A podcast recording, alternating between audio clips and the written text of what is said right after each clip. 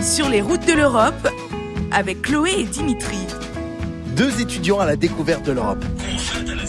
Bon, avant d'arriver en Roumanie, je vais en profiter pour réviser quelques mots de roumain. Fais pas attention à mon accent, t'inquiète, je peaufinerai à Sibiu. Ouais, une fois sur place.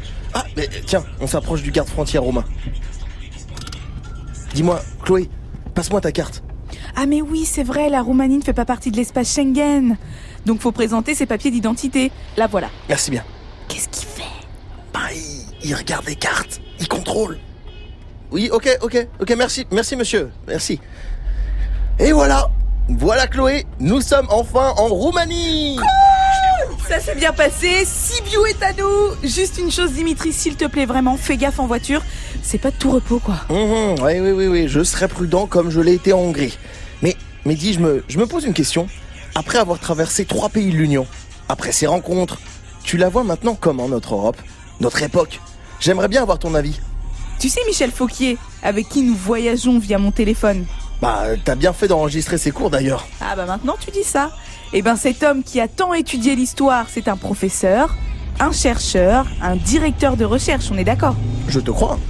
Eh bien, à ton interrogation, je vais te faire écouter son point de vue d'historien. Touche à rien.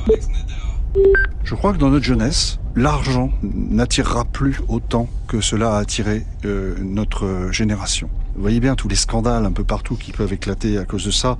Des gens qui ont bâti leur vie simplement sur le désir de faire de l'argent, sur le désir d'exploiter, alors exploiter y compris les, ressources naturelles, mais exploiter les autres, etc.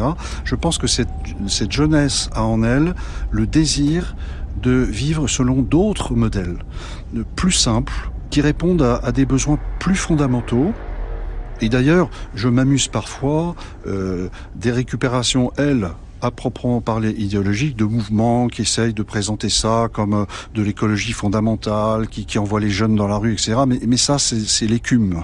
Je parle de choses beaucoup plus profondes, discrètes, qui font pas de bruit, de, de gens qui reviennent à, à des choses plus simples et plus authentiques.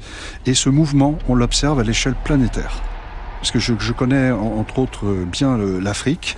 Euh, dans la jeunesse africaine, ça nous sort un peu de l'Europe, mais ça permet de faire un, une comparaison.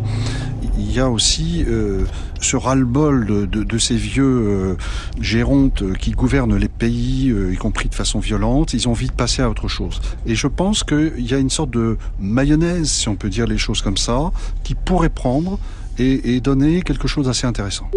Tu vois, après ce qu'il a dit, je pense à Romain qui a notre âge et qui cultive un bout de jardin dans un espace collaboratif. Et j'ai plein d'autres exemples comme ça. Mais tu sais, je sais pas de quel côté ça va basculer. Mais ça change. Ouais, ça change.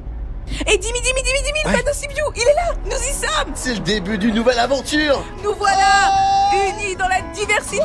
Oh Sur les routes de l'Europe avec Chloé Lincesibaï, Dimitri Gaspard Lambeille, un podcast France Bleu.